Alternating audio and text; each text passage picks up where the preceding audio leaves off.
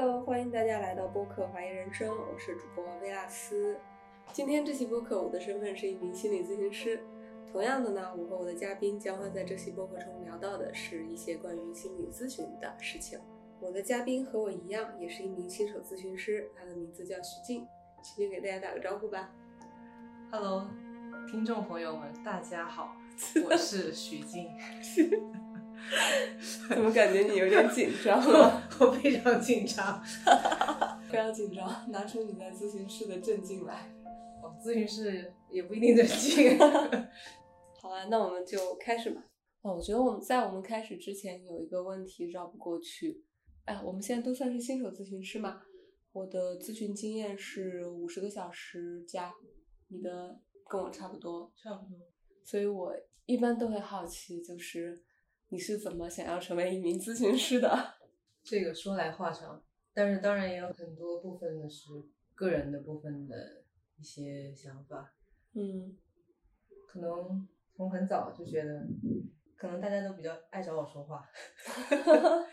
我自己个人去接触心理咨询，做心理体验，呃，也是自己遇到的一些情况。所以，当我第一次面对面跟心理咨询老师做心理咨询的时候，触动是非常大的，所以我觉得那个感觉非常好。然后，呃，给了自己一些时间，大概两年的时间去判断自己跟这个行业有没有一些可能性。就比如说我的，首先我参加了一个 KY 的萌芽计划，我去感受那个学习那些里面的一些内容的时候，自己是不是感兴趣的，或者说会不会觉得很吃力呀、跟那个行业的感觉是怎么样？然后我发现我感觉挺好的，然后在去年我就报了一个精神分析的两年长程班，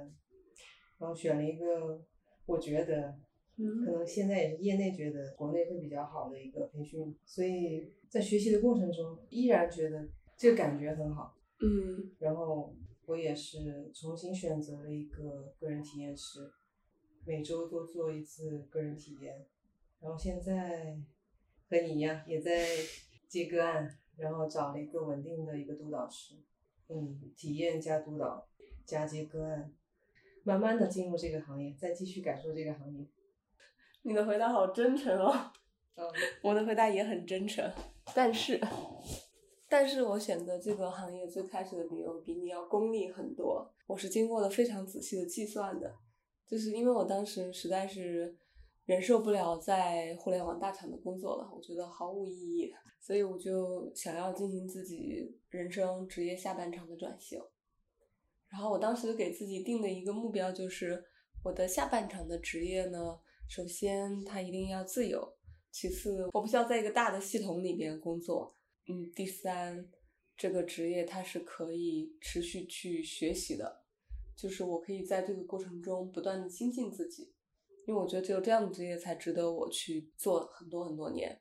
所以我其实经过了一些不同方向的探索。后来也是因为接触了心理咨询之后，慢慢的感觉比较好，因为在学习过程中感受到了那种智慧的火花，所以我就持续下来了。但是我唯一没有想到的就是，哦，原来做一个咨询师如此之穷，而且还要穷很久。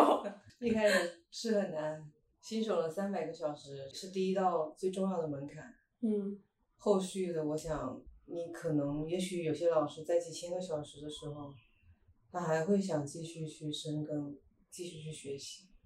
因为你可能发现你要走远，他会去想下一步他怎么走得更远，嗯怎么和他的来访在遇到困难的时候有些什么帮助跟支持。这个就是一个持续学习的行业，这一点你的第三点要求他一定是满足，嗯但是那个自由，我打一个问号。我原来以为这个工作会很自由，但现在当我开始接个案，然后我觉得一点都没有比上班的时候更轻松。对，因为你自己就是要固定下来。对，就是我需要有一个稳定的状态，不管是是空间上的还是我心理状态上的。是的，没错。你自己就要先稳住那个咨询的关系，可能来访他体会到的可能就是那五十分钟，但是我们要花至少超过五十分钟的时间，去首先要进入状态，等它结束之后，可能有些东西还在我们的脑子里面，可能还是会想它。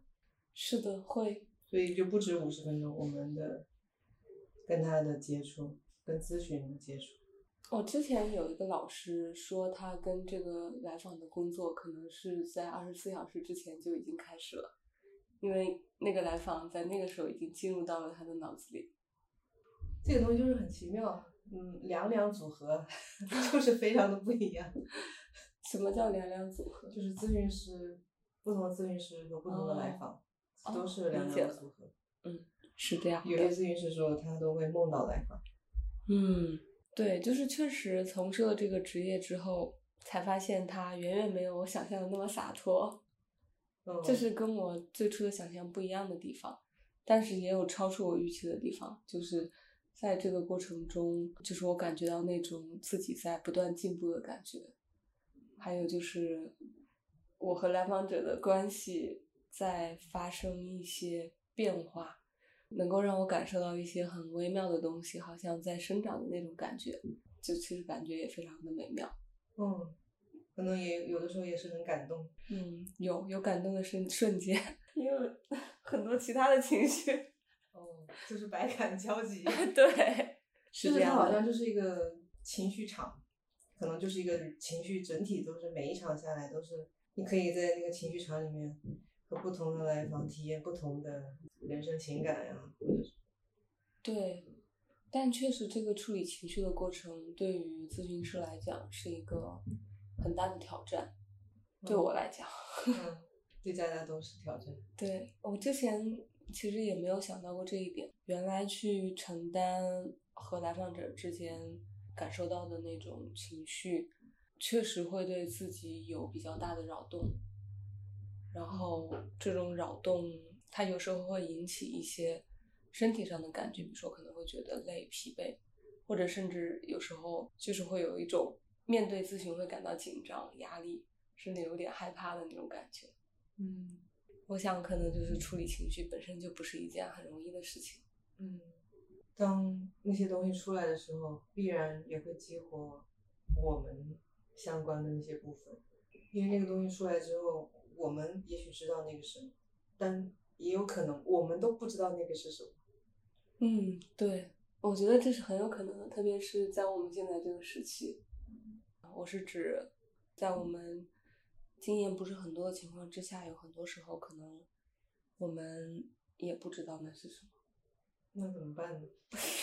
那不是有督导吗？有督导，怎么有督导？有督导是一个挺好的。开玩笑了，其实。我觉得有时候是，呃，咨询关系其实是一种相互的，就是两个人之间构建的关系。我们不知道是什么，但是我们可以和来访者一起去弄清楚那个是什么。是，这个就是双方可以一起去探索，一起去讨论。嗯，只要来访还愿意来，我们就还有机会。对，确实是。但如果他不来了，我们也祝福他。啊，说到这里，面对来访者让他不再来的情况，我觉得这可能是每个咨询师都要经历的一个阶段，就是该如何去接受和消化这件事情。我的督导就是和我一起哀悼了，嗯，有的时候还哀悼了两遍，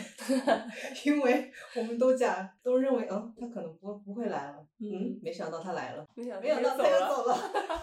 发生了什么？对，有的时候我们可能永远也没有机会弄清楚这里面到底发生了什么。我对于我来访不来，有时候会有一种感受，我觉得是属于我自己的东西，就是我会认为他很需要帮助，但是他不来了，我会觉得好像有一些我能够给到他的东西还没有给到。但后来我督导说，你这是一种自恋。嗯嗯，看上去是自责，结果是自恋。对，其实咨询师很容易自恋的，就是咨询师有时候会不自觉的就想要去当一个拯救者的角色，就会觉得我可以对来访造成什么样的影响，我可以给他带来什么样的帮助，他现在很需要我。嗯，但其实站在来访者的角度，这些不能说错吧，就是来访者确实是需要咨询师来帮他一起去面对他现在生活中的问题。怎么？你这个表情 打一个问号？你觉得来访者不需要咨询师吗？打一个问号。我觉得他有很多选择，嗯他跟你可以是一种选择，他嗯不跟你也是一种选择，也不能说哪个就是最好的，也不能是我们认为是最好的，就是他的最好的。当然，当我这样说的前提是，当来访者选择去见一名咨询师的时候，那就代表他自己是有这样的一个对咨询师的需要的，并不是说，呃，这个人他一定需要一个咨询师嗯才能够嗯解决他生活中的问题。他来肯定是有一些期待，嗯，是，所以就是不断的我们去确认那个期待，哪些期待是可以我们去工作的，嗯哪些期待我们是可能我们这些方式是达不到的。嗯，就是大家的工作，咨询的工作也不是万能的。是，我有一次参加团综，我报那个的时候，老师也是说，他说我很担心我是一个没有用，嗯，就是好像跟你说的那个差不多，就是我们会有一种无力、没有用，有的时候很多很多这种时候。会有，呃所以其实可能，我觉得我在开始做咨询之后，一直在进行一个思考，就是心理咨询到底是在帮助来访者在哪个层面上面，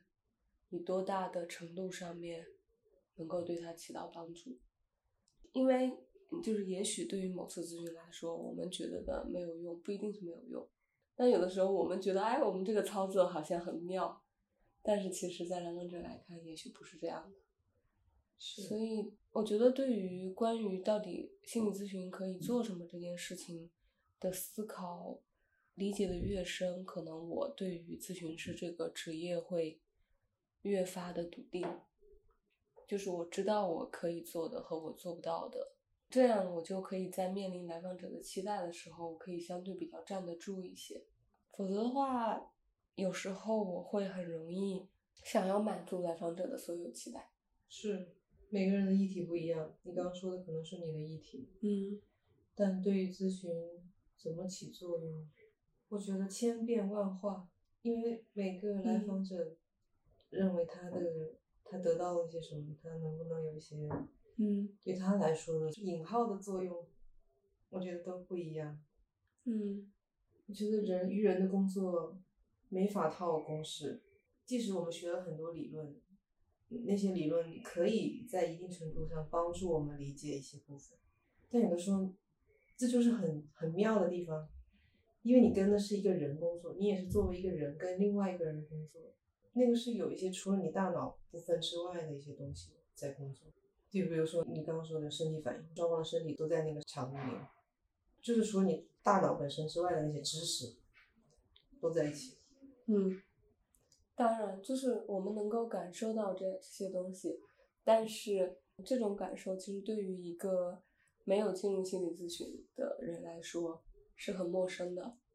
就是因为在我嗯的来访者中，大部分都会在来之前或者来的前期都会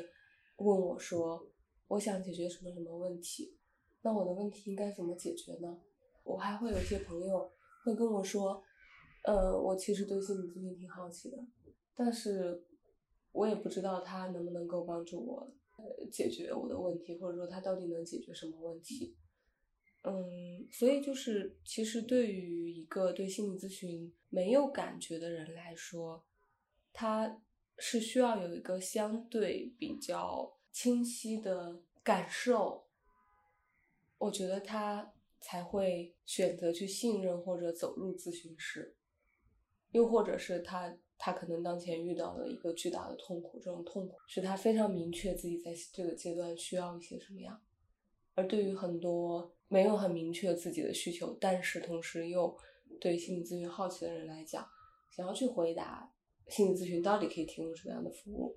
我有时候感觉是一个挺困难的问题。嗯，我现在的感觉是，嗯有一部分人是这样，他已经用了他能用的所有办法，嗯他可能哭过，他可能闹过，他可以找朋友，他也可以找甚至找父母去聊，他还是觉得很痛苦，嗯所以他应该是用了他已经想到的那些办法，还是没有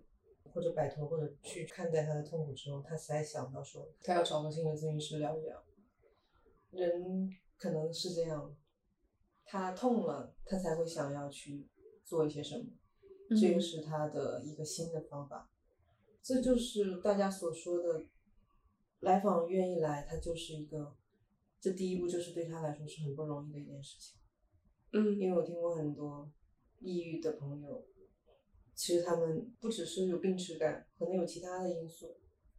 他即使生病了、抑郁了，他也不想去看医生，也不想吃药。嗯，他甚至就是只告诉他的朋友，他的支撑体系可能就是他那个朋友，他的父母也是，可能是也是不可信赖的。这就是挺挣扎的，本身就是很困难的一个情况。在这种很困难的情况下，他也其实没有资源或者没有能力再去寻求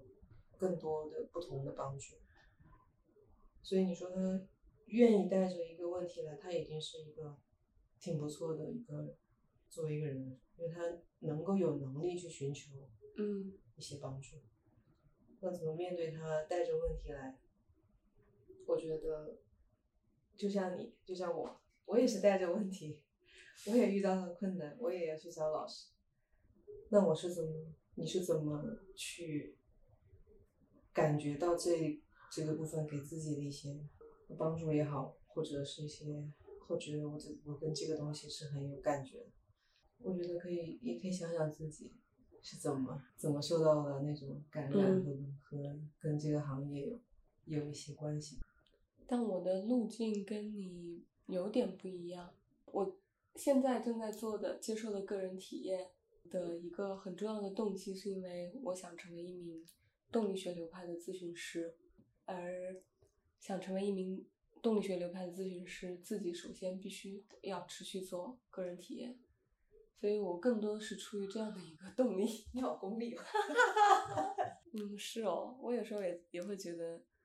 我好像在很多事情的思考上面是带有一些功利主义的色彩的。这可能跟我曾经的职业经验、职业习惯有关，当然也跟我个人成长过程中培养起来的一些东西有关吧。嗯，当然是。嗯走过的每一步都算数，所以就 是那个大脑路径依赖的话，它肯定是会有一些你在选择上面，你在用事方法上面，对嗯沿用，直到当你的那些系统、那些方式不好用的时候，嗯，卡住了，你才会可能会采用新的方式来处理。是。哎，说到功利，我就不得不提到我现在在做咨询师的过程中，呃，一个很有意思的点，就是我真的非常擅长在理性的层面工作。不愧是你，换言之，就是我非常不擅长在在情绪、在感情的层面工作，特别是在一开始的时候，嗯我经常就是来访者带着个问题来，然后我就说好，那我们来分析一下你的问题，嗯然后就一通分析，哇，哦我就觉得我简直是太棒了，完美的把当年在互联网工作时候的那个解决问题的思路迁移到了咨询之中。嗯但是我当时就能感觉到少了点什么，有什么不对。嗯后面可能经历的次数多了，然后去见督导的时候，督导总会问我说：“那他当时说这些的时候，你有什么感觉呢？那如果你是他的话，你会有什么感觉呢？”嗯，就是才慢慢意识到，可能少的那份东西就是心理咨询，可能不是应该在这样的层面上工作的，就不是应该在具体问题的解决层面上工作的。因为如果从问题解决的这种思路来讲的话，呃，首先，呃，一个咨询师他知道的不一定比来访者多，他知道的一定是比来访者更少的。那一个知道的还没有人家多的人，就提出一些对方的问题的解决建议，我觉得是一件非常不负责任，以及是一件非常自恋的事情。而且最最重要的是，我并不认为它真的真的能够起到很好的效果或者作用。即使是可能这件事情上面看似有一些效果，但实际上不是每件事情都能够奏效，而且大概率是大部分的事情都不奏效的。所以，可能咨询师更加应该要做的是陪伴来访者，让来访者自己去解决自己的问题。就是刚刚听你这段，嗯听上去您还是很在意这个，很关注这个效果。救命啊！果然还是很功利。那也不是功利，也许嗯是、这是你理解的一种负责任的方式。嗯，我觉得也许我目前还是很难跳脱出这样一个思维，就是我希望我能够对来访者有用。嗯嗯，是有用，这个确实这是需要去感受和学习另外一种另外一种引号的有用。嗯就像你说的，面对一个来访不断抛出来的实际生活中的问题，怎么去工作？也许是说，当你你能够跟他一起去看到他怎么看待这个问题，或者说为什么他认为这个是个问题，或者他认为他当前对这个问题是怎么样的一个感受，就探索这个部分的时候，也也许大家会有一些不一样的思考。嗯。但是不管怎么说，来访还是来了，说明你还是有点东西。不管他是 功利的，或者是所谓的你想自己有用，当前阶段有用，或者将来换不同的，我想能够在进行咨询，那肯定是发生了一些什么。是，我觉得当然可以用这样的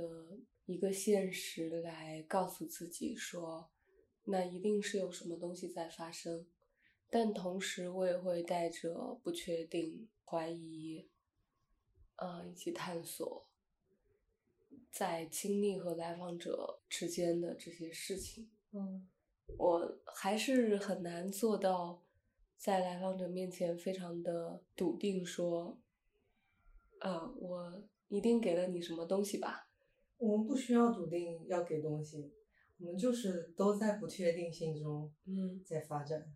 是，我觉得这就是一个很有意思的事情，而这个事情和我之前的工作的嗯价值是是有点相互违背的。是是，因为你你之前的工作都是这样，都是习惯了看结果，结果导向。对性价比结果，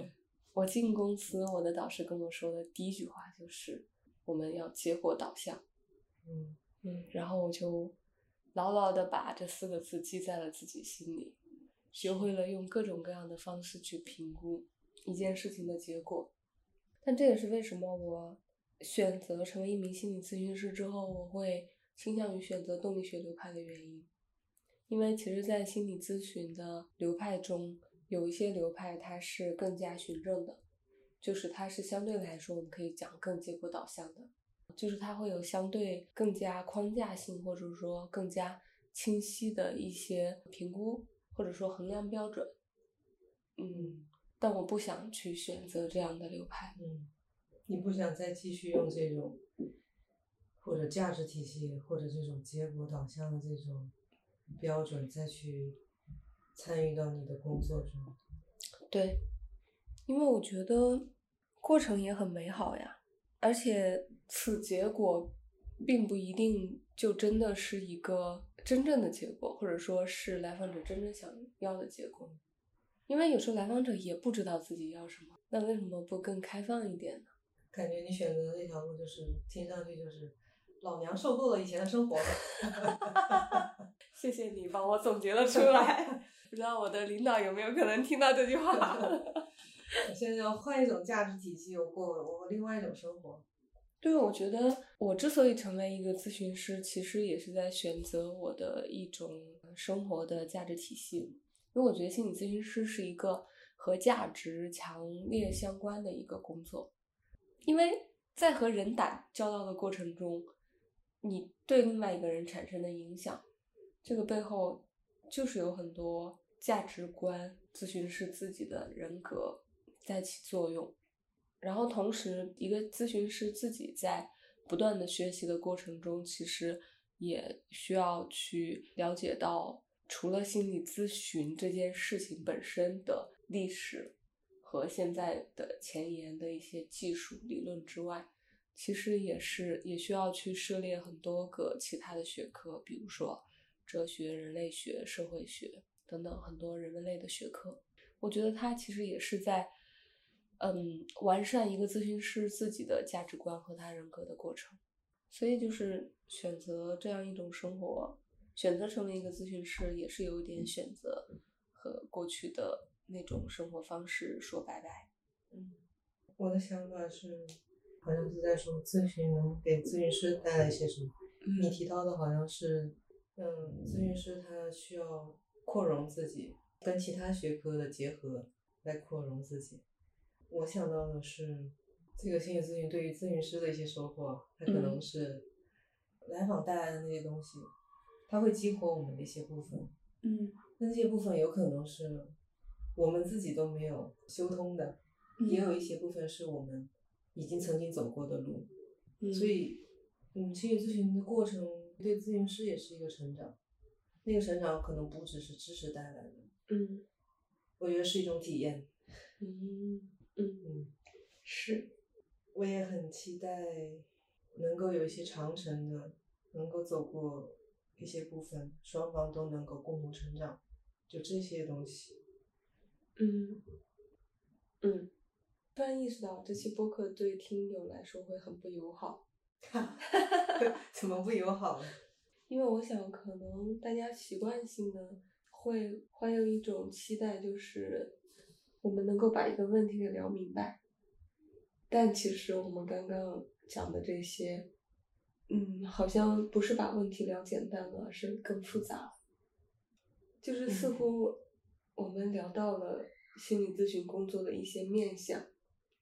但是依然一定会有人问说：“那我的问题通过心理咨询可以解决吗？”你还是在问题跟结果的那个层面，当然，听上去是这样，因为我觉得这就是一个普遍的，大家会问的问题，这没关系的，他肯定是带着一些困惑来，带着他自己现实的问题来，嗯，但是关键就是在于你要从现实层面，如果你动力学来说，你从现实层面你要去理解，不只是你理解，重要的是他去理解。那个部分对他来说是什么？他是怎么看待那个部分？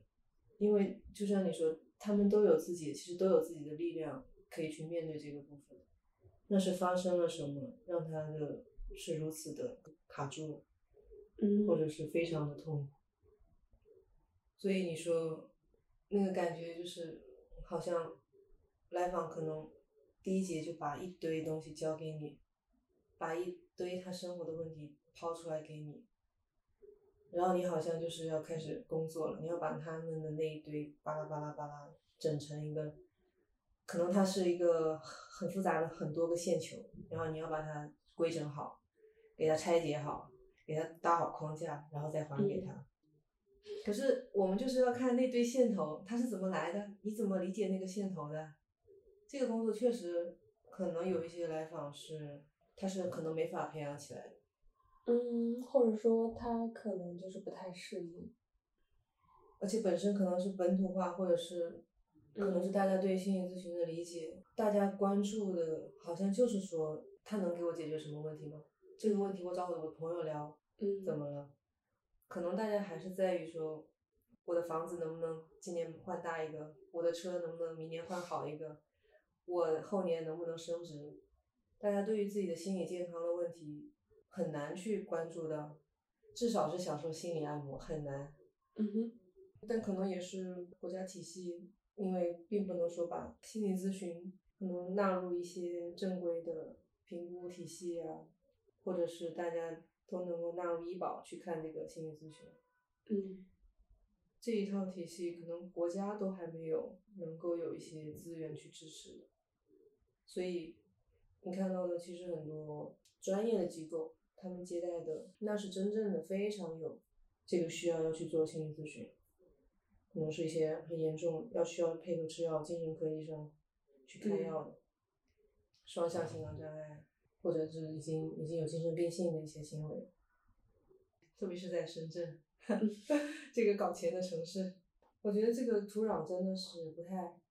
我目前觉得很难，确实是很难。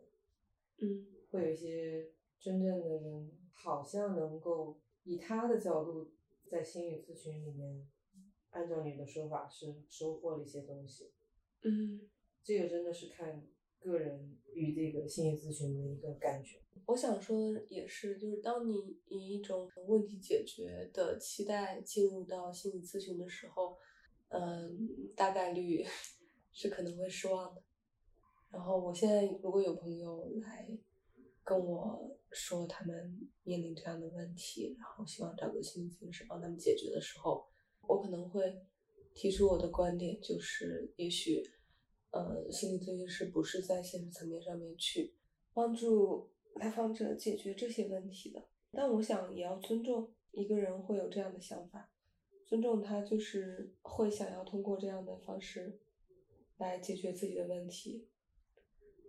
嗯，是的，方式很多，也不一定只是心理咨询。有些人可能是寻求短暂的一些心理安慰啊，嗯呃，有些人他他自己真的是感兴趣，或他自己就是很想搞明白我自己怎么回事啊。对，这个很重要，就是他对自己是不是真的好奇。我们的工作也有一个，就是说，咨询师真诚的也表示对来访者好奇，那他一定会内化，有可能会内化这个部分，他会在日常生活中观察，哦，是啊，我们为什么会这样想的呢？他也会把这部分好奇，有可能也会带入到自己的生活体验中。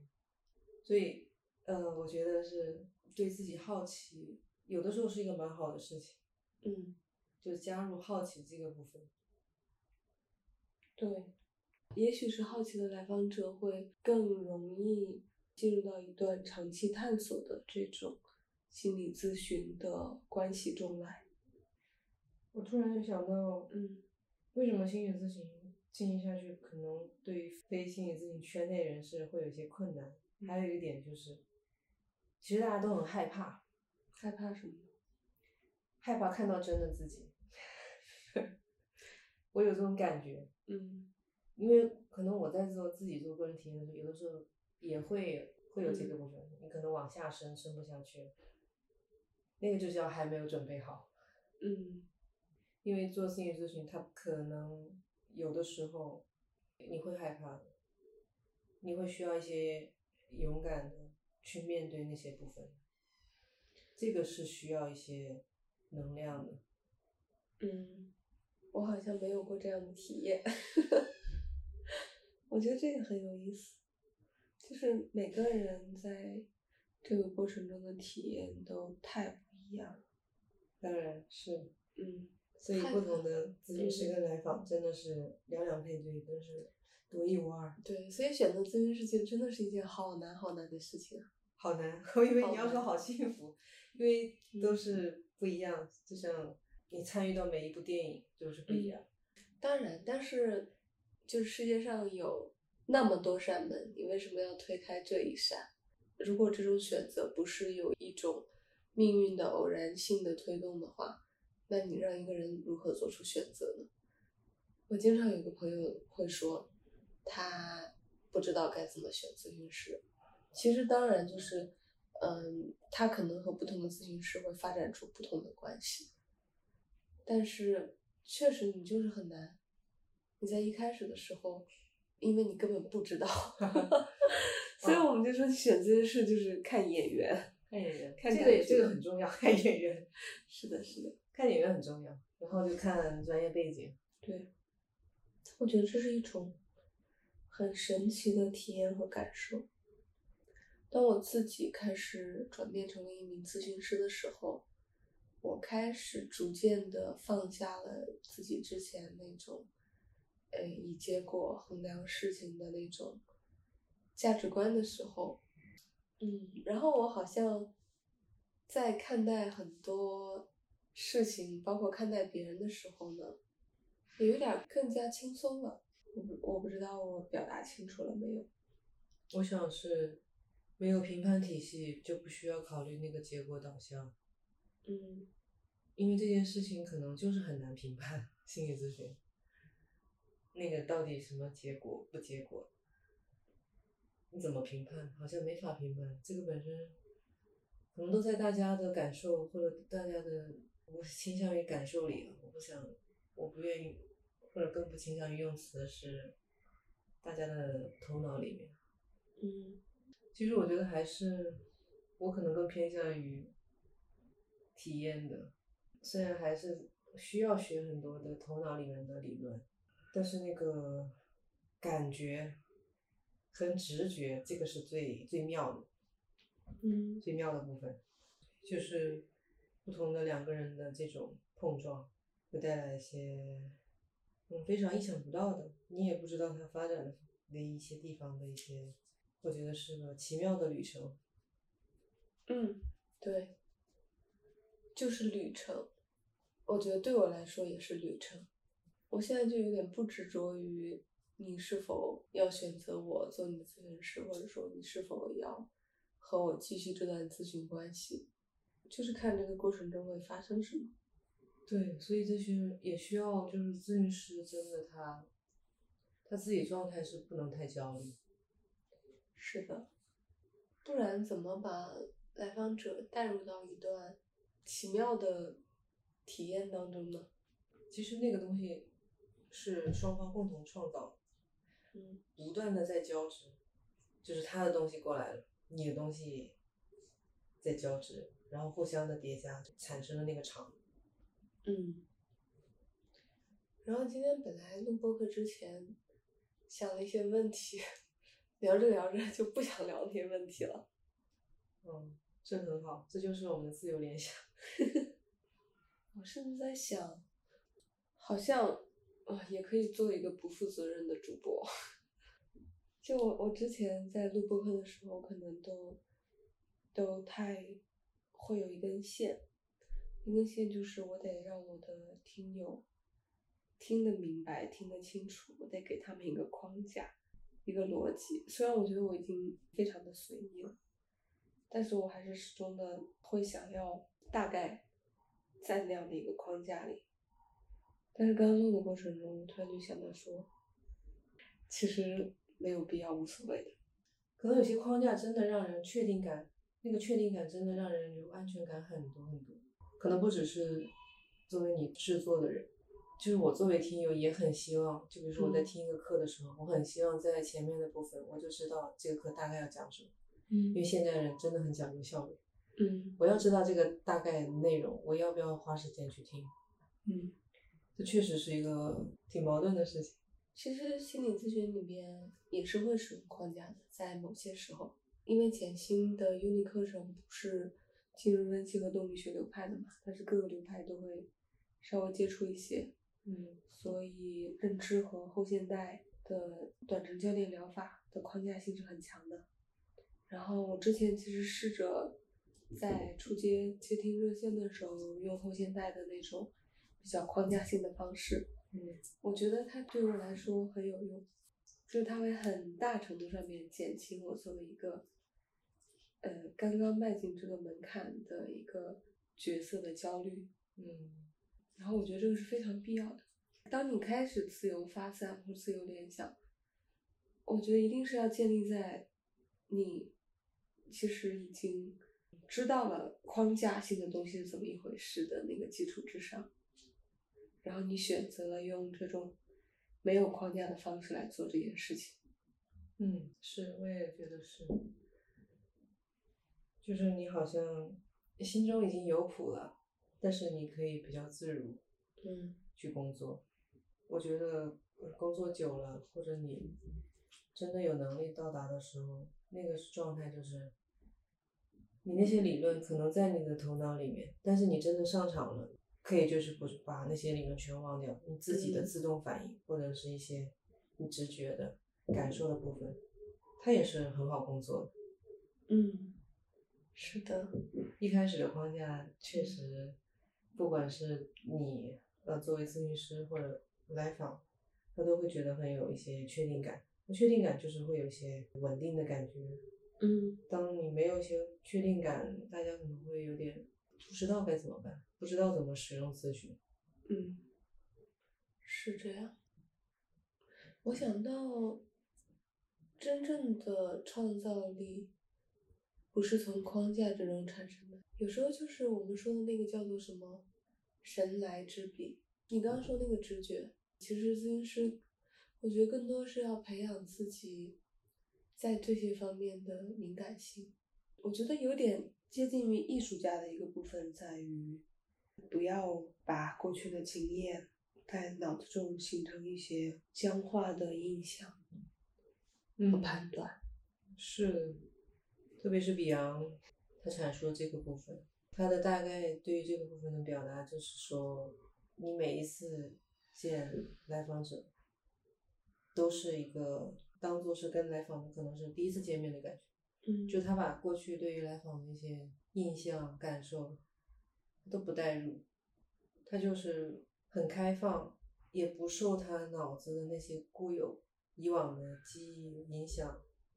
去理解来访当下的给他带来的一些感受。我想是这样。嗯，啊，不过要做到这一点确实非常难，非常难。我觉得要做的这一点，咨询师首先要对自己诚实，就是你首先得是一个在自己的生活里边能够尊重自己感受的人，你才能够产生这样的一些不带预设的反应。是，所以这就是我们内行人，就是会看这个人的个人体验是不是跟哪个老师做的，做了多久，多少小时，就是要看这个咨询师的个人他的那个部分有没有一些。不管是从小时数，或者是从他的受训流派来看，他能不能自己也达到一些程度，这个也挺有意思。其实这也是某种判断标准，对吧？因为你其实从一个人自己的咨询小时数，或者他跟哪个什么流派的老师做咨询，这些也都是一种，它的本质是需要去了解这个咨询师他自我的探索到了一个什么样的程度。但是，你好像你只能用这种非常可量化的指标来去衡量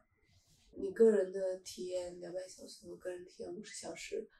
它真的能够说明全部的事情吗？不能，但它能够说明一部分的事情。哦，那所有量化指标也是这样的？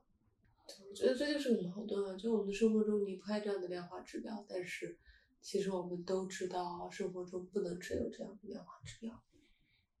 嗯，是的，所以就是不要僵化，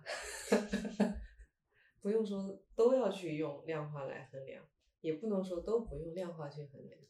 对哦，好像讲了一句废话，确实是句废话，好像整期都很废话。但我觉得。挺好的呀，因为录这期播客的目的，坦白的讲，其实是为了让我的听友中如果有需要心理咨询的 人，可以持续关注。对，就是就是给心理咨询行业做一些科普，但是主要是给我们两个做一些 推广。但是，哎呀，聊着聊着，我放弃用我原本想好的那套方式去做这件事情。我觉得就有一种，哎，要不干脆放松吧，因为我们刚一直在谈的就是心理咨询的工作，其实是咨询师和来访者两个人共同创造出来的。那我想，我就应该呈现自己真实的状态和真实的思考或者想法，因为我觉得这个才是，如果我要通过这期播客节目来去表达我自己的话，那我应该表达是这一部分的自己。而不是那个被理论和框架武装后的自己。嗯，因为在和工作中有一些理论是说，你就是会把自己那些都自己都交出去。嗯，很多时候你都会，好像你就是你得和他待在一起，那种就是会被淹没。嗯，然后你得先活过来，探出头，呼吸一口气，再淹没。淹没，对。我觉得对我来说，我就是得接受别人给我的这些感觉，而不是像做播客那样，更多的是我我给别人传达出一种感觉，这是完全不一样的。所以我今天表现出一种丧丧的状态，主要也是因为我今天确实有点困。主播今天不是，只不过今天没有好好营业。你不是说这样也是一种营业吗？又变成不是好好营业。这不是营业，我觉得营业里面可能会带有更多的目的性吧。今天真的是聊到散到毫无目的性可言。我现在觉得头疼，之后该怎么剪这期播客？等到剪的时候再营业吧。时间够了吗？应该可以剪出来。到收工。好，如果喜欢这期节目的朋友，多多评论、转发、点赞，一键三连，然后，然后我就可以下次再来。可能大家心想说，也没有想 求你了，别来了，求你了，别来了。好，感谢每一位听到这里的听众，我们下次再见，拜拜，拜拜。